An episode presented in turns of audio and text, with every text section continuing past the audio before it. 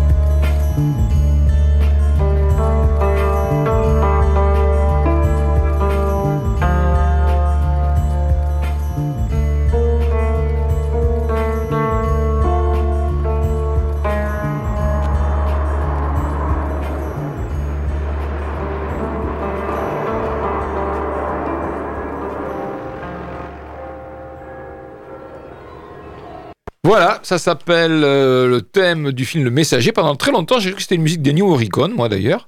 Et c'est Michel Legrand.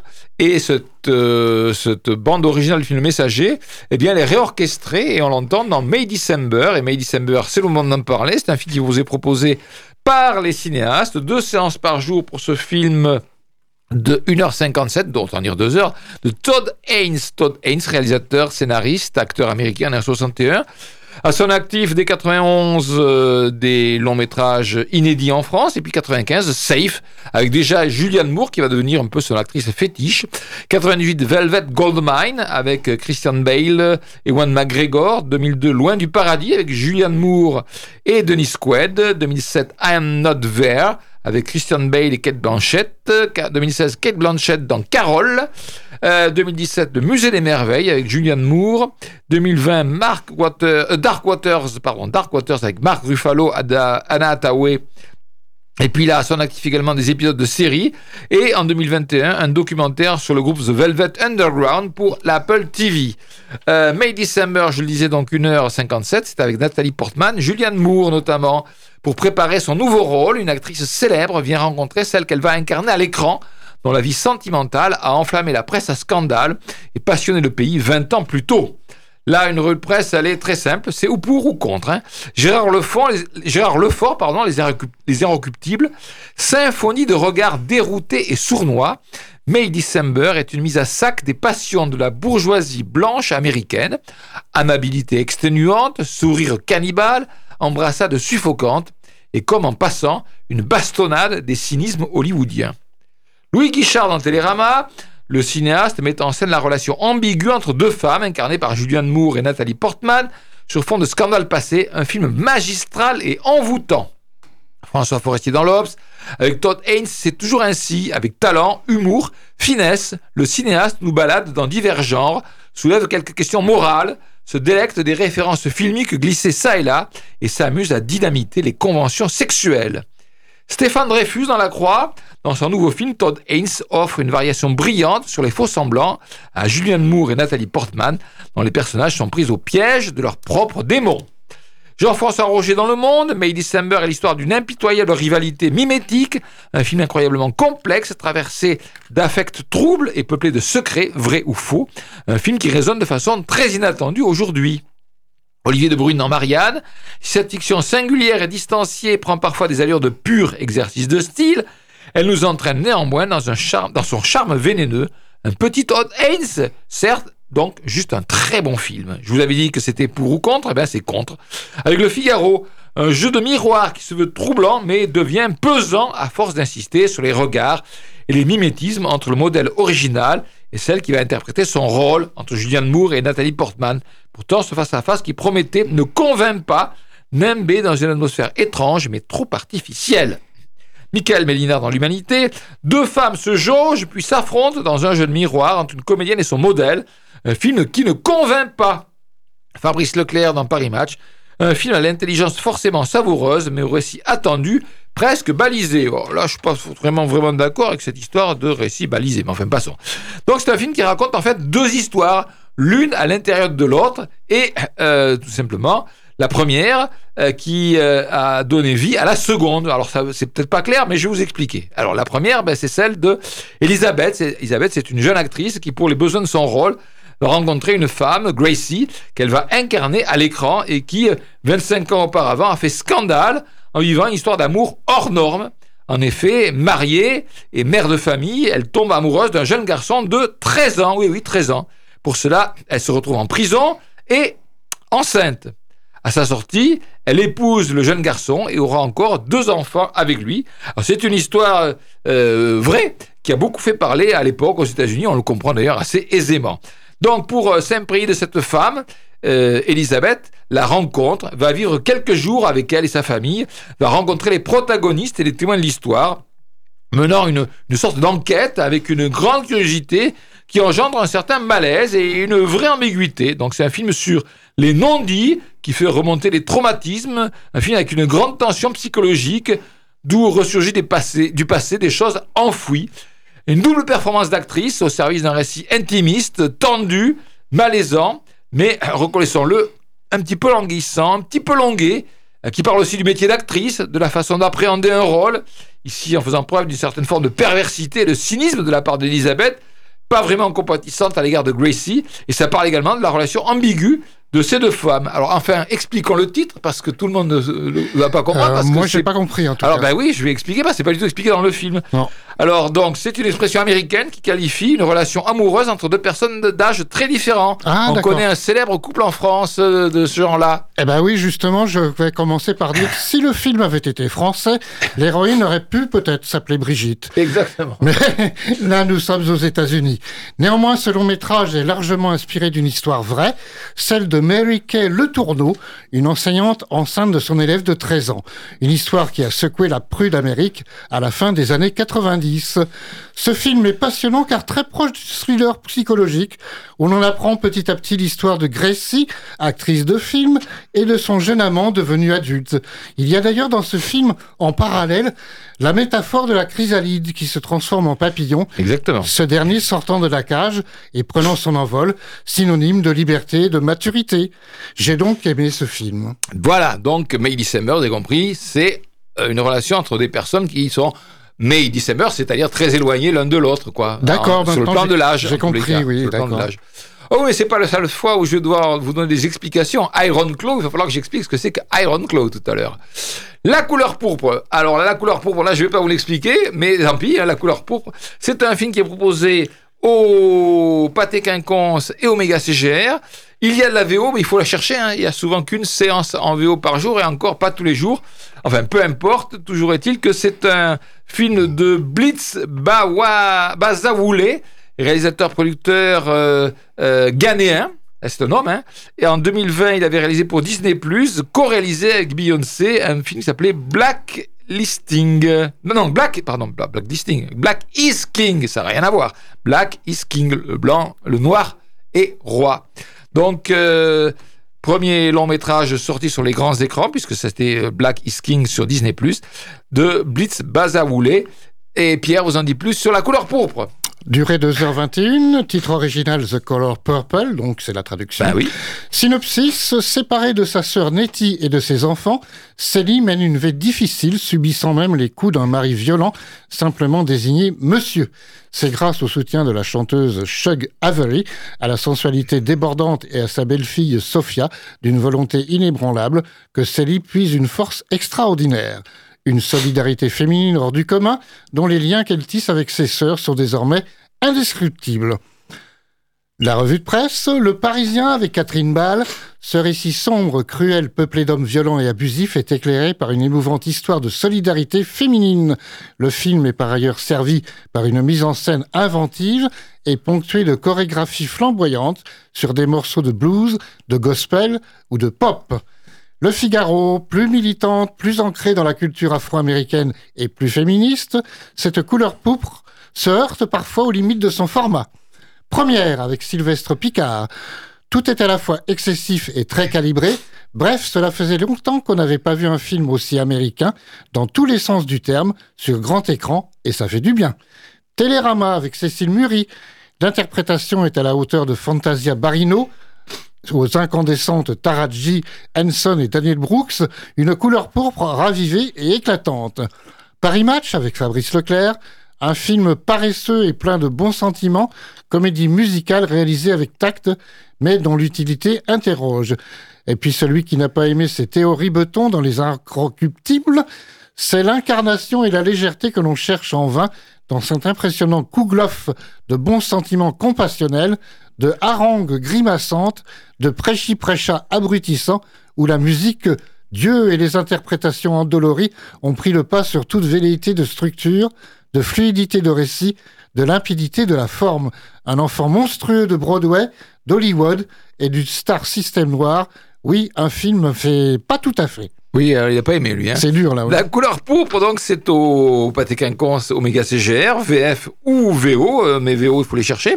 C'est un peu comme Mean Girls, Lolita malgré moi, dont on a parlé il y a 15 jours, c'est ça, hein, je crois.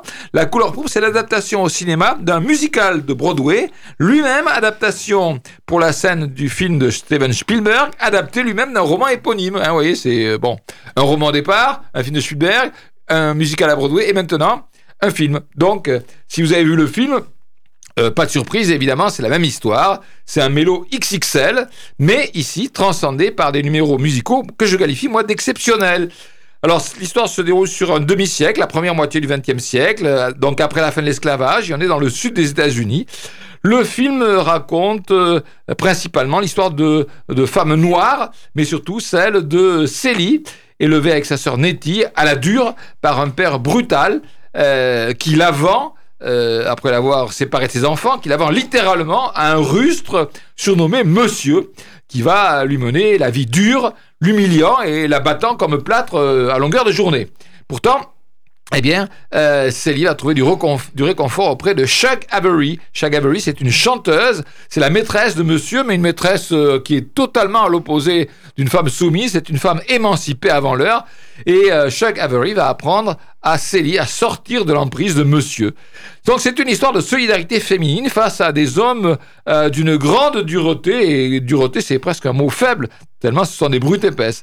C'est un récit plein de rebondissements, de renversements de situation, c'est une histoire féministe, d'émancipation, mais aussi de rédemption, comme dans le film de Spielberg, euh, mais avec une dimension supplémentaire conférée ici par la comédie musicale, mêlant les influences du gospel, du blues et de superbes numéros euh, chantés et dansés par tout le casting.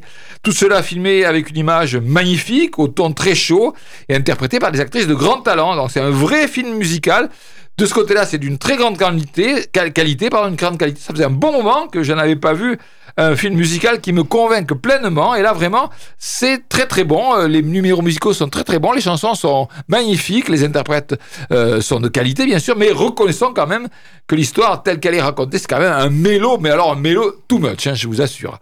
Voilà, ça s'appelle La couleur pourpre. Moi, j'ai beaucoup aimé. Je le recommande. Mais il faut aimer les mélos. Hein. Donc, c'est au Pâté Quinconce et c'est au Méga CGR. Moi, je l'ai vu en euh, VO. Donc, je ne sais pas si ça peut donner en VF. j'ai même très peur. Enfin, je pense que les chansons sont quand même pas ah doublées. Hein. Ça serait quand même une catastrophe.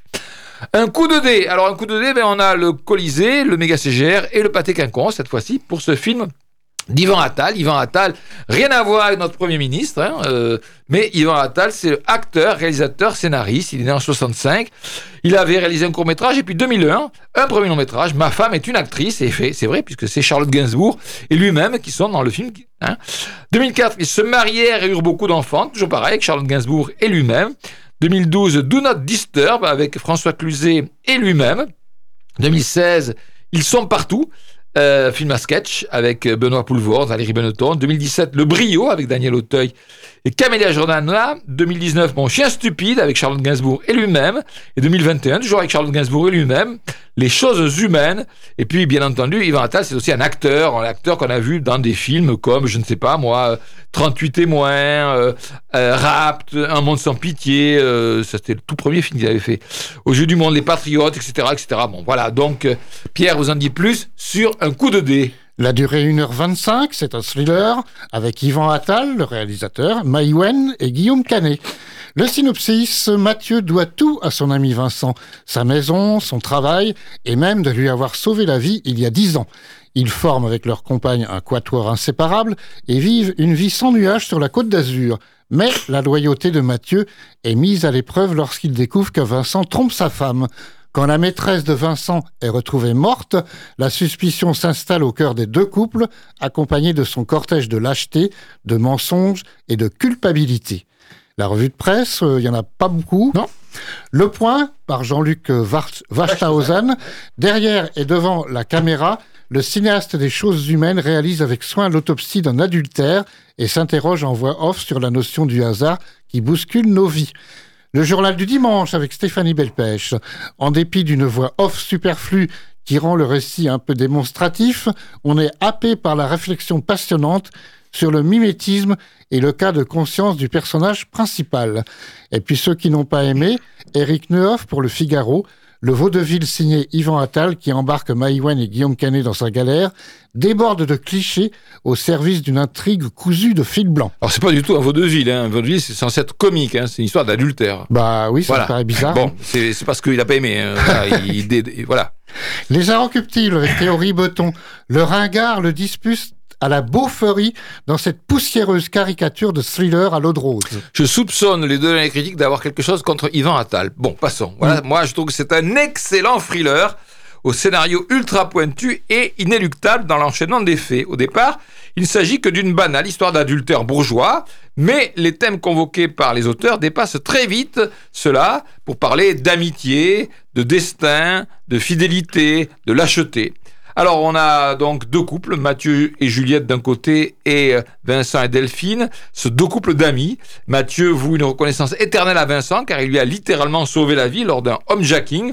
Puis, eh ben, il est devenu associé avec lui et ça lui a permis de réussir socialement en devenant un promoteur immobilier sur la côte d'Azur où il vit désormais dans une super villa. Ces deux couples se fréquentent euh, quasi quotidiennement, s'apprécient, s'apprécient, euh, sauf que dix ans plus tard, quand Mathieu apprend que Vincent a une jeune maîtresse, il ne dit rien par loyauté envers son ami, ni à sa femme, ni à celle de Vincent, et c'est le début d'un terrible engrenage de circonstances, de hasard, qui aboutit à la mort de la jeune femme et qui se poursuit après la mort de la jeune femme.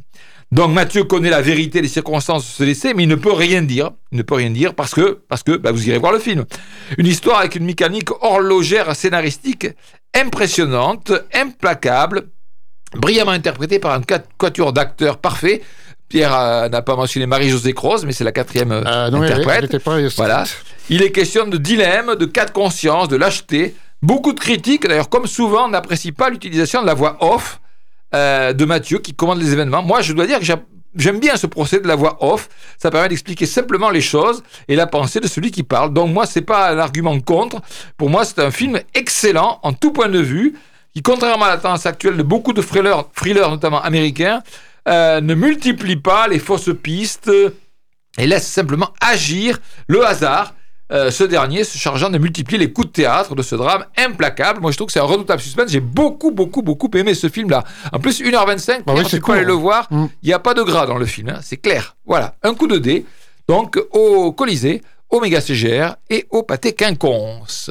Allez, on vous a dit que la couleur pour c'était un musical. Eh bien, on va vous le prouver. What About Love, c'est une chanson qu'on entend dans le film et c'est tout le casting qui la chante. Voilà, sur Radio Alpa 107.3 FM Le Mans. Than me. Who's floating away? Lifted up to the clouds by a kiss. Never felt nothing like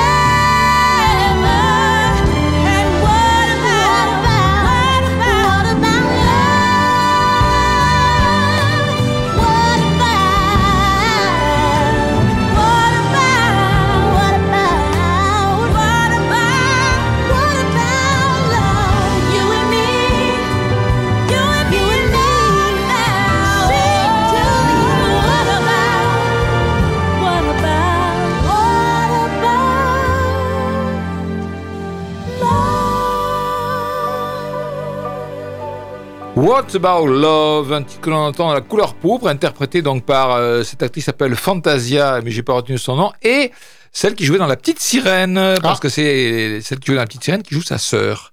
Voilà, allez hop, on passe à Iron Claw. Iron Claw, c'est un film américain. Euh, c'est un film réalisé par euh, Sean Durkin, réalisateur, producteur euh, canadien. Et en 81, il avait à son actif un court métrage à l'origine de sa carrière. Et puis en 2011, un film qui s'appelait Martha, Marcy, May, Marlene, avec Elisabeth Olsen. Et puis en 2020, The Nest, un film avec Jude Law, euh, en VOD, donc il n'est pas sorti sur les écrans. Shunderkin Iron Claw, c'est proposé par le cinéma Les Cinéastes, avec deux séances par jour. Et c'est Pierre qui vous en parle. Durée 2h13 avec Zac Efron, Harris Dickinson et Jeremy Allen White. Le synopsis, les inséparables frères Von Erich ont marqué l'histoire du catch professionnel du début des années 80. Entraînés de main de fer par un père tyrannique, ils vont devoir se battre sur le ring et dans leur vie. Entre triomphe et tragédie, cette nouvelle pépite produite par A24 est inspirée de leur propre histoire. La revue de presse, cinématiseur avec Aurélien Alain, The Iron Claw capte comme peu de films le déchirement qu'est la perte d'un être cher et le trou béant que forme son absence. Première avec Thomas Borez, la grande faucheuse est là, elle rôde, étreint des corps atrophiés, regarde des frères tombés. Les fêtes sont là, dans toute leur laideur, auxquelles Durkin, dans un geste paradoxal, restitue la beauté tragique. L'Ops avec Nicolas Chaleur, dans le, rôle, Zach Efron, monstre herculéen au regard d'enfant, fascine et émeut. tout comme cette plongée dans l'Amérique profonde où l'on retrouve la patte insolite du réalisateur de Martha Merci May Marlène, mise en scène énigmatique et fausse malédiction cachant un écheveau de névrose destructrice. Le Figaro, avec Eric Neuhoff, Zac Efron, bodybuildé comme ça n'est pas permis, mène la danse avec un regard d'une tristesse à fendre les banquises. Sa virilité en bandoulière, cet acteur jadis anodin rayonne dans cette chronique qui a l'air de surgir du meilleur cinéma indépendant des années 70. Le journal du dimanche avec Stéphanie Belpèche, avec Sean Durkin aux manettes, le récit privilégie les tourments physiques et psychologiques endurés par ces jeunes hommes idéalistes, évoquant leur courage et leur résilience face à l'adversité, tout en gratifiant le public de séquences sur le ring très spectaculaires.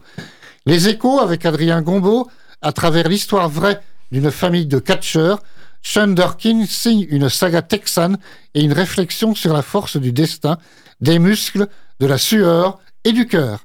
Libération, avec l'élo Jimmy Battista, Iron Claw laisse sa marque nette, profonde, celle d'un récit ahurissant, dense, bourré d'idées. Les scènes de séduction entre Kevin et sa petite amie Pam évitent brillamment les clichés et portées par une distribution impeccable, celle surtout d'un film assez inédit et réjouissant. Télérama avec Joseph Boinet, un film inégal mais pertinent sur les dégâts du virilisme. Et enfin, Seul le monde n'a pas aimé. Partant, sean Duncan signe un film où la tragédie filiale le dispute à l'amour du catch, la performance essentiellement culturiste des acteurs et l'absence de personnages féminins dignes de ce nom à la critique de la virilité. Cet énoncé seul indique les contradictions d'un long métrage, par ailleurs très monocorde, tant il manque de subtilité. Alors là, pas du tout d'accord. Donc c'est d'après une histoire vraie, c'est celle de la famille Von Erich, des catcheurs euh, professionnels, on ne dit pas des catcheurs aux États-Unis, on dit des wrestlers, Oui. Hein Euh, et plus particulièrement celle, l'histoire de celle de Kevin. C'est pas vraiment l'aîné puisqu'il a eu un frère euh, mort en bas âge, euh, mort à l'âge de 5 ans, et euh, donc il était le second, mais en fait il se retrouve être l'aîné. C'est une famille donc de catcheurs professionnels avec à sa tête un père, lui-même ancien catcheur, autoritaire, brutal, tyrannique même, assoiffé euh, de succès, quel qu'en soit le prix, pour ses fils. Et ce père dirige sa famille d'une poigne de fer et il va décider du destin de ses quatre fils, dont il veut faire les meilleurs catcheurs du monde, euh, pour, euh, en quelque sorte, euh, atteindre le sommet de son sport par procuration, puisque lui n'a pas pu arriver à ce sommet de titre de champion du monde. Et ce faisant, eh bien, il va entraîner sa famille dans toute une série de drames, au point que Kevin parle même de malédiction frappant la famille Von Erich. Donc c'est d'ailleurs pas le vrai nom, Von Erich. Ils ont pris un pseudonyme. Ah. Bon, passons. Film sur euh, le virilisme toxique dans une famille texane traditionnelle des années euh, 70-80, une famille conservatrice, chrétienne tradie et pro-arme à feu, donc une famille texane, quoi, voilà.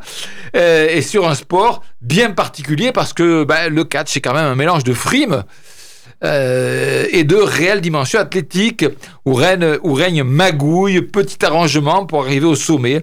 C'est un film sur le sport, mais à l'opposé des films américains habituels sur le sport, euh, parce que ici c'est pas l'ascension vers la gloire, c'est plutôt la chute de champions à laquelle on assiste.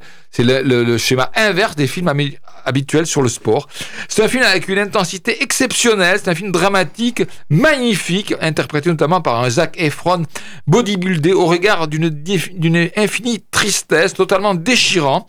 À noter, alors moi je suis pas du tout dans des critiques, qu'il y a deux personnages féminins dans ce film d'hommes, deux personnages féminins magnifiques, celui de la mère, qui est constamment en retrait, qui subit, qui ne dit rien, qui aime ses enfants, mais qui est sous la coupe complète de son mari. Et puis il y a celui de l'épouse de Kevin, joué par la superbe Lily James, seul personnage solaire du film, soutien indéfectible et plein d'amour pour son mari. C'est un grand film tragique sur le deuil. C'est aussi spectaculaire pour les séquences de catch. C'est à la fois un drame intimiste et un film sur le sport de très grande qualité. Moi, j'ai énormément aimé, d'autant plus que je, euh, je n'attendais rien de ce film. Et j'en ai jamais ressenti la longueur, puis ça fait plus de deux heures. Et c'est un film que je trouve à voir absolument. Alors, bien entendu, Pierre a demandé qu'est-ce que ça veut dire Iron Claw Bah, J'allais te demander. Eh oui. bien voilà, eh bien, c'est le nom d'une prise de catch, Ah. euh, marque de fabrique de la famille Von Erich. Je vais te la faire tout à l'heure, tu vas voir. Ah non. Une- Donc ça s'appelle Iron Claw, vous avez compris que j'ai adoré ce film qu'on peut voir au cinéaste avec deux séances par jour.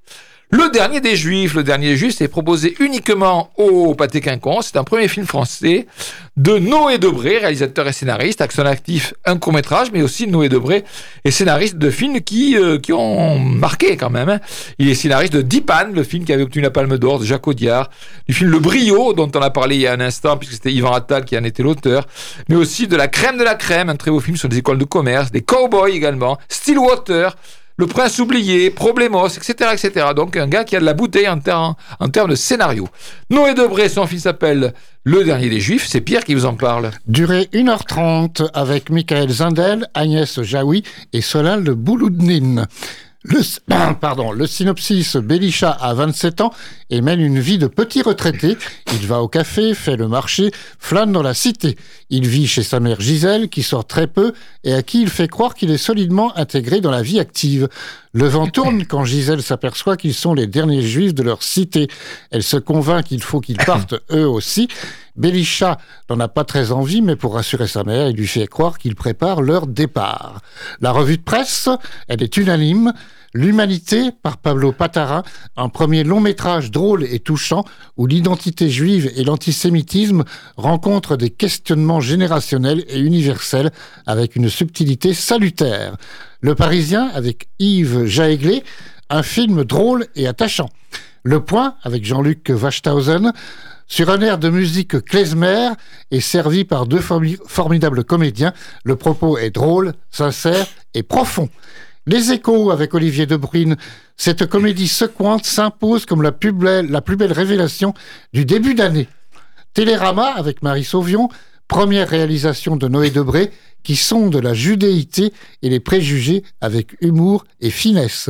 La Croix avec Corinne Renou-Nativelle, cette comédie teintée de mélancolie sur le départ des Juifs des quartiers populaires porte, avec une légèreté appréciable dans le contexte actuel, un message de réconciliation entre les communautés.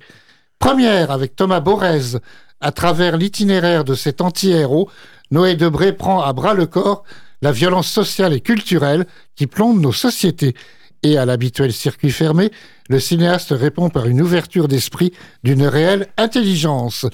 Ouest France avec Pascal Vergerot, une pépite de drôlerie et de mélancolie. Et enfin Positif avec Yann Tobin, ce premier long métrage de Noé Debré se distingue par la finesse de son écriture qui déboulonne les clichés sans jamais verser dans l'angélisme, faisant passer quelques idées sur le racisme ou l'antisémitisme avec drôlerie et sans prêchi prêcha. Voilà, ça s'appelle Le Dernier des Juifs, c'est proposé par le cinéma euh, Pathé Quinconce. Belisha, donc, c'est un jeune juif, un peu glandeur, velléitaire, qui vit dans un appartement dans une cité de la banlieue parisienne avec sa mère, Gisèle, euh, dont il s'occupe euh, et à qui il ment sur tout et n'importe quoi pour ne pas l'inquiéter. Il lui dit qu'il a euh, du travail, que les commerçants juifs sont toujours ouverts. Enfin bref, bon, bref. Celle-ci, cette mère, Gisèle, est malade et elle rêve de quitter cet appartement et de s'installer ailleurs. Euh, ils sont en effet les derniers juifs de la ville. Tous les autres sont déjà partis. Alors on ne le dit pas explicitement, mais on le devine aisément à cause de l'antisémitisme ambiant. Hein, parce que oh, bah, de temps en temps il y a un tag sur une porte, de temps en temps il y a un propos, voilà, bon bref, un antisémitisme larvé ou revendiqué, bah, même d'ailleurs des gens du coin, dont d'ailleurs Belisha ne semble pas vraiment souffrir. Alors donc, euh, à propos d'une situation réelle, hein, euh, on le sait, beaucoup de juifs quittent certaines, euh, le 93 notamment, pour aller s'installer dans d'autres quartiers de Paris ou quitter la France carrément. Eh ben, c'est une comédie douce amère qui traite ce problème de façon légère, avec un certain humour distancié. C'est un film plein de tendresse pour ses personnages. Le lunaire, je reprends l'adjectif, mais je l'avais trouvé sans qu'on le, le souffle, le lunaire Michael Zendel et Agnès Jaoui en mère juive en fin de vie. C'est un film touchant mais aussi pleine de mélancolie et de gravité. Moi, je n'ai pas toujours maîtrisé. Je trouve que le film s'égare un petit peu parfois. C'est un film sur l'identité juive sous la forme d'une chronique. Ça se laisse voir, mais c'est pas le film que je recommanderais en premier cette semaine, en tous les cas. Alors, vous allez me dire, mais Pierre, il a rien vu cette semaine à Paris Mais Mais si, il a vu Tout sauf toi, et donc il va nous en parler. Tout sauf toi, c'est un film américain de Will Gluck, et Tout sauf toi, on peut le voir au Pâté Quinconce et au Méga CGR. Will Gluck, c'est un réalisateur, donc je répète, et scénariste euh, américain. Il a à son actif un certain nombre de films, mais euh, je ne vais pas vous les retrouver. Simplement, dans les films de Will Gluck, il y a euh, Pierre Lapin. Ben oui, euh, Pierre Lapin, 1 et 2. Et puis auparavant, il avait réalisé un film dont je n'ai pas noté le nom parce que j'ai mal fait mon travail, tout simplement. 1h44 pour ce film. donc Béa et Ben ont tout du couple parfait. Mais après un premier rendez-vous idéal, un incident refroidit leur attirance réciproque jusqu'à leur retrouvaille inattendue lors d'un mariage en Australie. Ils, font alors pardon, ce que n'importe quel adulte mature ferait dans cette situation, prétendre être en couple. Alors, qu'en pense la presse? Eh bien, le Figaro déclare qu'au final, Tout sauf toi est une comédie pleine d'esprit et d'humour, malgré son épilogue couru d'avance et s'avère un peu plus profonde que ne le laisse présager la réplique fétiche de Ben, stupide mais amusant. Stéphanie Belpêche, le journal du dimanche. Excellente surprise que ce film qui subvertit les codes, tout en préservant l'essence de la comédie romantique, optant sans arrêt pour la rupture de ton dans un scénario intelligemment écrit. Il manie un humour décalé, acide, burlesque, même trash, dans la lignée des frères Farelli.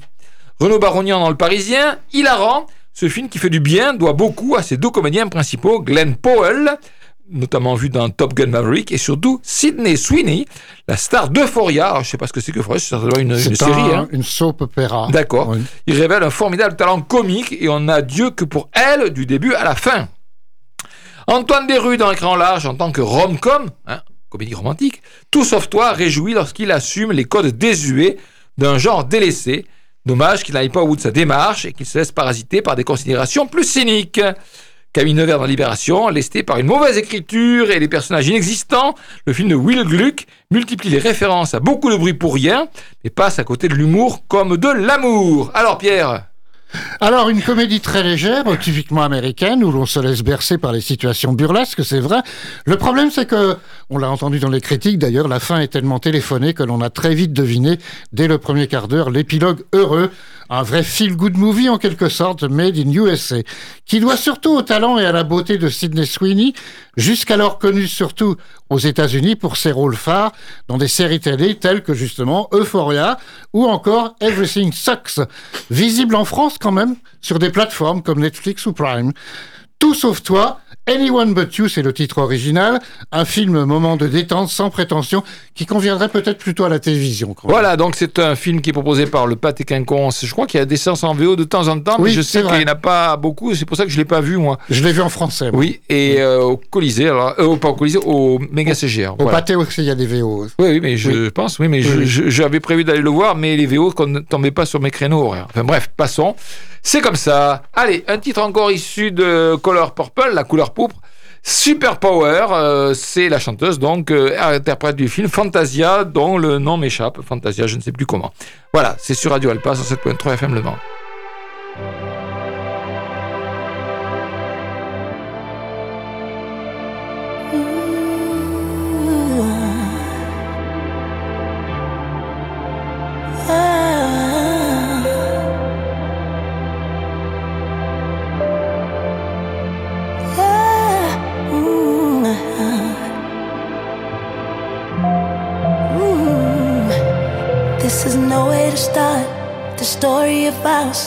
Damn, I miss your face. These moments so hard, past the sorrow, but we always make a way. Just when I feel that I need to feel something, a feeling pulls me up. Deep in my heart and amongst these lost lands, I kept my faith in us. No way, no days I didn't think about you. On my soul, reason I made it through. Every drop of a tear, every ounce of my heart, you're the reason I'm here. Oh, why? Oh, why?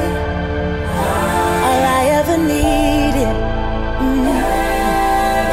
in this world, my superpower.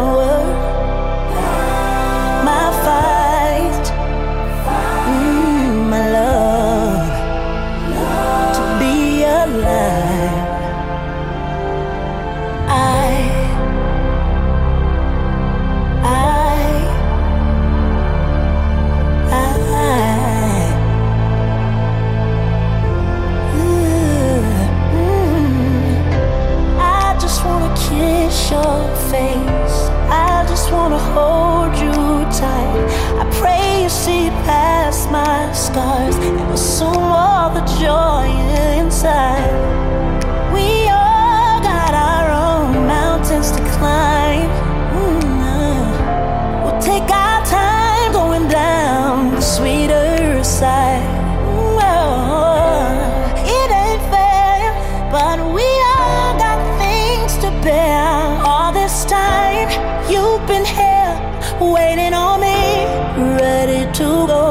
Got there.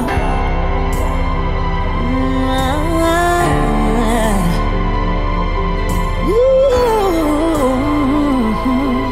yeah ready to go.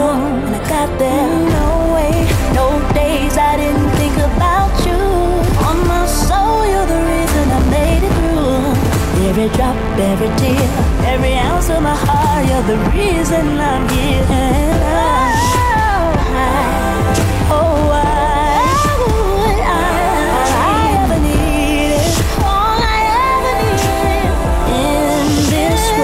más.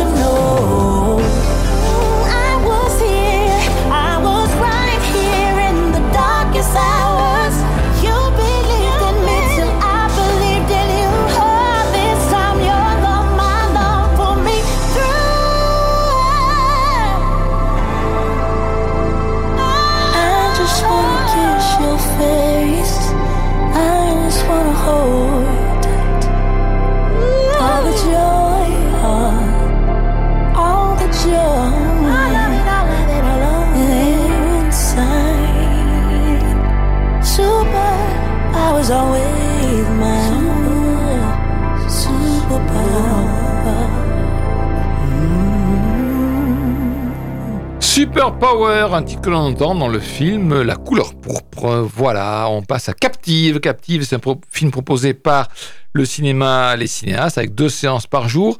C'est un film français d'Arnaud Despalières, réalisateur, scénariste, monteur né en 61. À son actif euh, en des courts-métrages, puis en 96, un documentaire Drancy à venir. 2003, Adieu avec Carlo Brandt et Carole Rocher. 2006, Parc avec Jean-Marc Barr et Sergi Lopez, 2011, Poussière d'Amérique, un documentaire, 2013, Michael Colas avec Mats Mikkelsen, 2016, Orpheline avec Adèle Haenel et Adèle Exarchopoulos, et 2023, récemment, Journal d'Amérique, un documentaire là aussi. Pour vous parler de ce film d'Arnaud Despalières, eh bien c'est Pierre. Durée 1h50 avec Mélanie Thierry, Josiane Balasco et Marina Foïs. Le synopsis Paris 1894. Qui est Fanny qui prétend s'être laissée enfermer volontairement à l'hôpital de la Salpêtrière? Cherchant sa mère parmi la multitude des femmes convaincues de folie, Fanny découvre une réalité de l'asile tout autre que ce qu'elle imaginait, ainsi que l'amitié inattendue de compagnes d'infortune. Le dernier grand bal de la Salpêtrière se prépare.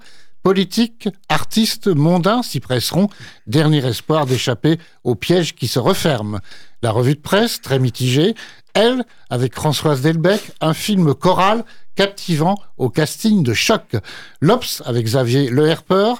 Dans cet étouffant drame en costume, la mise en scène de l'auteur de Michael Colas, entre plans serrés et lyrisme tourmenté, épouse avec virtuosité la quête essoufflée et désespérée de son héroïne. Elle sert le jeu d'immenses comédiennes, parmi lesquelles Mélanie Thierry, Josiane Balasco et Dominique Fro. Libération avec Anne Diatkin, l'extraordinaire du film d'Arnaud Despalières, tient en grande partie à l'engagement des comédiennes qui développent chacune un univers, rendent vivante une obsession, existent pleinement, même lorsqu'elles ne sont pas à l'écran. Le Parisien avec Catherine Ball, dans une reconstitution historique particulièrement soignée, Mélanie Thierry, totalement habitée, porte ce récit édifiant. Et puis ceux qui ont moins aimé maintenant. Le point avec Jean-Luc Wachthausen. Ce drame historique dont le climax se situe lors du bal des folles tient autant à l'atmosphère visuelle de l'ensemble qu'au casting, avec en tête le personnage de Fanny, défendu avec ardeur par Mélanie Thierry. Pourtant, le pathos de certaines situations, l'usage appuyé des plans serrés sur les souffrances des patientes, le manichéisme forcé des personnages et la surenchère des effets gratuits alourdissent le propos. Les cahiers du cinéma avec Marcos Usal, captive, à la fois éparpillée et encombrée de conventions, forme pseudo-documentaire, personnage de roman feuilleton, ne parvient pas un tant soit peu à se laisser contaminer par la folie. On est très loin du choc corridor de Fuller. Première avec Frédéric Foubert, captive, séduit par bribes, lors de stases narratives, un accouchement, une évasion nocturne qui tourne court, frappante mais trop rare. Et je terminerai par ceux qui n'ont pas du tout aimé. Le monde, une fois posés les termes du scénario, captive s'enlise dans un certain académisme et un récit laborieux exposant l'héroïne à de multiples périls qu'elle devra forcément éviter. Les Inrecuptibles avec Ludovic Béot, il semble y avoir plusieurs tentatives de films dans Captive, hélas tous incomplets et laissés en suspens au profit d'un nouveau mouvement qui vient prendre la place du précédent. On finit alors par se demander ce qui a nourri le regard du cinéaste dans cette entreprise. Et enfin, Ouest France, on s'ennuie ferme dans ce mélo. Oui, alors donc, c'est un film qui est proposé par les cinéastes avec deux séances par jour. C'est à la fin du 19e siècle, à Paris, Fanny. C'est une bourgeoise parisienne euh, qui se fait interner volontairement dans la partie asile psychiatrique de l'hôpital de la Salpêtrière dans le but d'y retrouver et d'en faire sortir sa mère enfermée depuis des dizaines d'années. Elle y découvre donc, et avec nous, et nous, pardon, par la même occasion, qu'on y enferme, outre d'authentiques aliénés, de simples malades, des filles des rues, mais aussi qu'on y interne des personnes contre leur gré dont on veut se débarrasser, un petit peu comme les lettres de cachet à l'époque de euh, la royauté. Voilà, bon, c'est comme ça. Euh, elle y découvre aussi euh, que le sort réservé aux enfermés est fort variable selon leurs conditions sociales. Dortoir où règne la promiscuité à côté d'appartements particuliers pour les plus riches. Euh, et enfin, ils découvrent les traitements euh, réservés aux patients et les activités artistiques qu'on leur y propose parce qu'on leur propose des activités artistiques. Donc, Problème de prise de son, problème d'articulation des actrices qui s'expriment souvent en murmurant, ou tout simplement problème de vieux hein, qui a des soucis d'audition. Toujours est-il qu'une bonne partie des dialogues m'a échappé, eh ben oui, euh, m'empêchant de tout bien saisir. Mais comme en plus le film n'est pas très clair sur l'organisation et la structure de cet hôpital, sur le pourquoi la mère de Fanny est enfermée depuis si longtemps sans qu'on ait réussi à la faire sortir en intervenant auprès des autorités et que l'épilogue m'a laissé perplexe, vous comprendrez que je n'ai pas énormément, énormément apprécié le film. Alors certes, il a des qualités esthétiques, hein, l'image est magnifique, c'est vrai, a de très belles couleurs, mais c'est quand même bien insuffisant, d'autant que les actrices surjouent surtout celles qui interprètent les méchantes, Marina Foïs et Josiane Balasco, elles en font des caisses, hein, je peux vous dire. Dommage, parce qu'à mon avis, il y avait sûrement mieux à faire. Alors peut-être était-ce le cas dans le film que Mélanie Laurent a consacré à la même histoire sur Netflix, euh, qui traitait notamment du fameux bal des folles qui conclut le film. Mais moi, j'ai pas eu le film, donc euh, sur Netflix, donc je peux pas vous dire s'il est meilleur ou pas. Bref, euh, ce bal des folles, qu'est-ce que c'est? C'est un bal qui est organisé euh, par l'hôpital avec euh, les internés et ce, ce, bal est ouvert à toute la population, notamment aux bourgeois de la ville, aux riches personnes, même au ministre qui vient faire un tour, tout simplement pour montrer les activités artistiques développées à l'intérieur de l'établissement. Voilà, bon, moi, je pas vraiment vraiment marché dans le film. Et je vous dis il y en a une partie que j'ai pas saisie parce que j'ai pas compris les dialogues. Mais bon peut-être qu'il faut que j'aille consulter et mettre des prothèses. C'est possible c'est possible. Allez vivre avec les loups. Alors vivre avec les loups c'est un documentaire présenté par les cinéastes. Son réalisateur c'est Jean-Michel Bertrand. Il a réalisé auparavant en 2010, un documentaire qui s'appelait Vertige d'une rencontre. 2016, La vallée des, loups, des vallées des, la vallée des loups. Et 2019, Marche avec les loups, Vivre avec les loups. Donc on voit bien que le gars, il est polarisé sur les loups quand même. Hein.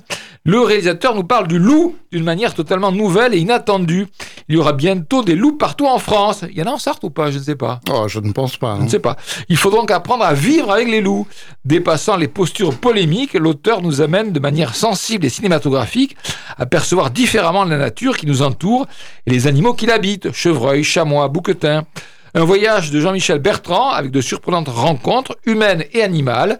Avec son style inimitable, le réalisateur nous entraîne dans les réflexions naturalistes et philosophiques sur la nature.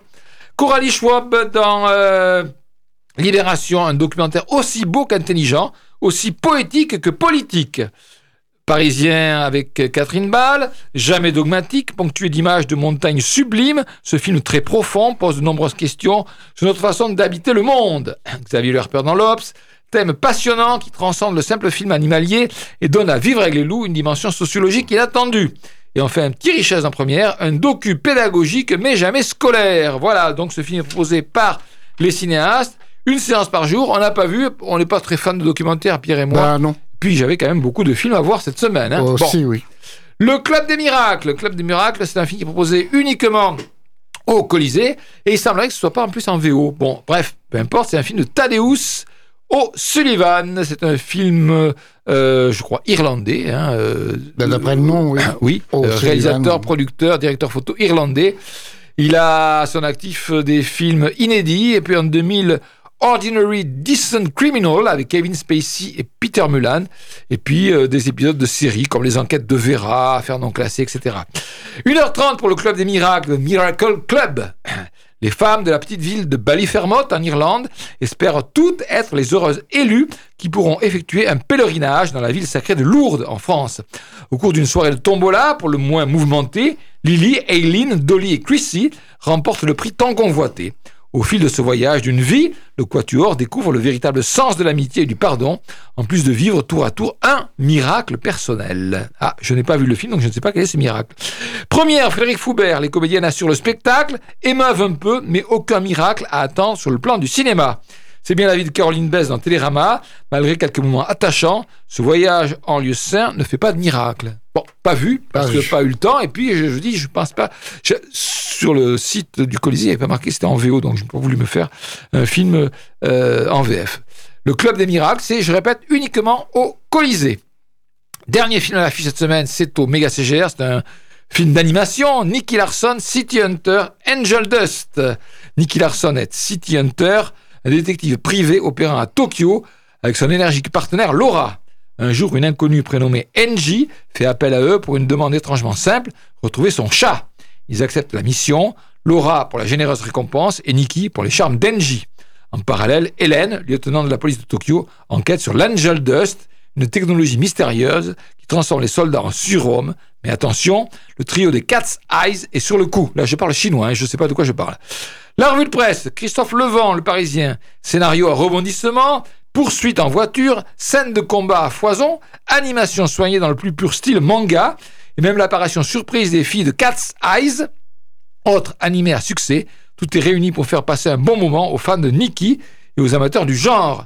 Les autres risquent fort de trouver le temps long. Et ça est certainement le cas de Mathieu Macheret dans Le Monde.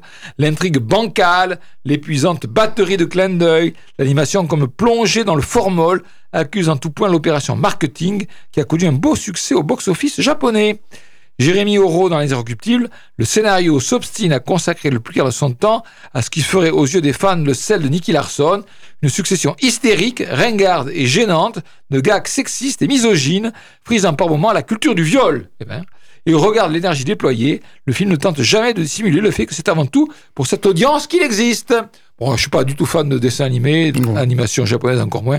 Donc Nicky Larson, 1h34, c'est un film qu'on peut voir au cinéma méga CGR. Voilà. Allez, qu'est-ce qu'on va voir la semaine prochaine au cinéma? Alors parlons des avant-premières. Il y en a, il y en a. Déjà euh, ben, dimanche, le dernier Jaguar, c'est un film pour les enfants, un film animalier avec un jaguar, comme son nom l'indique. C'est à 11h15, à 11h pardon, au Colisée, à 11h15 au Méga CGR et à 15h20 au Pâté. Donc dimanche, euh, pour ce film, Le Dernier Jaguar. Autre avant-première, mais cette fois-ci, c'est pour le film Argyle, un film de Matthew Vaughn. Matthew Vaughn, c'est celui qui avait fait Kingsman. Alors là, l'avant-première, il y en a une à 19h30 lundi au Pâté, euh, 19h30 lundi au Méga, mais le Méga, il en avait aussi une le mardi à 19h30, et à 20h, c'est au Colisée. Les avant-premières sont en VF. Voilà. Alors, les autres films à l'affiche la semaine prochaine La ferme des Bertrands, un documentaire qui sera proposé par les cinéastes. Argyle, La zone d'intérêt que j'ai vu, c'est un film très, très, très, très fort. Hein. Léo, La fabuleuse histoire de Léonard de Vinci, c'est un dessin animé. L'étoile filante, ça sera au cinéma, les cinéastes avec Dominique, de Dominique Abel et, Fiona Gordon, je dis deux, et avec même d'ailleurs. Il y aura aussi le film d'animation They Shot the Piano Player de Fernando Trueba. Sous le vent des marquises et toujours au cinéma cette fois-ci, A Man, un film japonais. Peut-être que euh, Pierre ira voir. Bah, peut-être, on ne sait pas. Oui. Alors cette semaine, Pierre, tu recommandes quoi? Bah, Les deux. Les deux. Mais December et puis dans un style tout à fait différent, tout sauf toi. Bon, moi je recommande absolument Iron Claw. Je recommande La couleur pourpre. Je recommande absolument un coup de dé. Et j'aime bien aussi mais J'irai voir un coup de dé, oui. Ouais, donc mm. dans cette semaine, j'ai vu des films qui m'ont vraiment plu. Vraiment, vraiment plu. Et donc je suis tout content. Et je repars pour une semaine supplémentaire. La semaine prochaine, on se retrouve donc autour des micros. Oui, au revoir.